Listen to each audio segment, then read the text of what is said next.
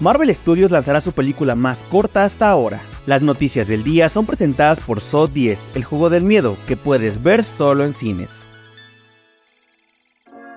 Comenzamos con la noticia de que The Marvel será la película más corta del MCU hasta la fecha. La cinta tendrá una duración de tan solo 1 hora y 45 minutos, lo que la convierte en la más corta del universo cinematográfico de Marvel. De acuerdo con CBR, este récord antes lo tenía la cinta del Increíble Hulk y Thor Un Mundo Oscuro, con 1 hora y 53 minutos de duración, mientras que la primera película de Capitana Marvel tuvo una duración de 2 horas y 3 minutos. Recordemos que la película es protagonizada por Brie Larson, Iman Melani, Teyora Parris y Samuel L. Jackson, y llegará a cines de Latinoamérica el próximo 9 de noviembre.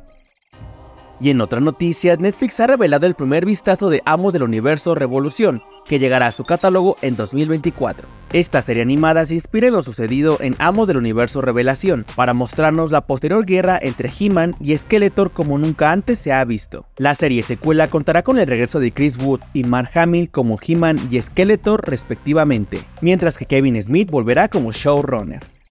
Para cerrar les contamos que Star Plus ha revelado el primer vistazo de la tercera temporada de Soy tu fan. A través de un teaser trailer se nos ha dado a conocer que la nueva temporada llegará en algún punto del mes de noviembre y serán 8 nuevos episodios bajo el título de Soy tu fan, la fiesta continúa. Ana Claudia Talancón, Martina Tomaro, Maya Zapata, Joana Murillo, Gonzalo García Vivancio, entre otros, forman parte del elenco, donde además tendrán participaciones especiales Dolores Fonsi y Julieta Venegas. Las dos primeras temporadas como la película están disponibles en la misma plataforma.